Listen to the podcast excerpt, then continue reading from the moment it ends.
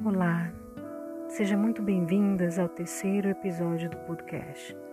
Amada minha, pare tudo, feche os olhos, inspire e expire fundo calmamente três vezes.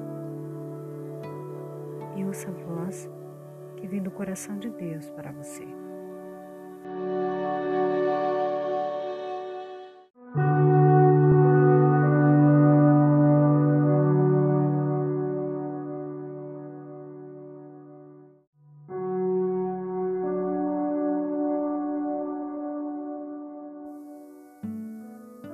Ei, você, você mesmo. Você sempre será minha criança, a menina dos meus olhos, minha amada. Nada nem ninguém é capaz de alterar o plano que eu tenho para a sua vida. Eu te trouxe sã e salva até aqui e te levarei em segurança até o seu destino.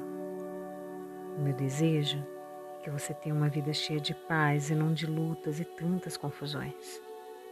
É por isto que não tem por que pensar que este desafio que está enfrentando será para sempre. É algo apenas temporário. Eu permiti que ele aparecesse na sua vida apenas para mudar algumas coisas aí dentro de você e poder assim te levar a um lugar muito melhor. Meus planos são para que você prospere e cresça, que ande pela vida animada com o seu futuro e à espera de todas as coisas incríveis que eu já lhe reservei. Sobre aquelas que andam pela sombra da inveja e desejam o seu mal, não se preocupe, eu já te capacitei e te dei autoridade para superar.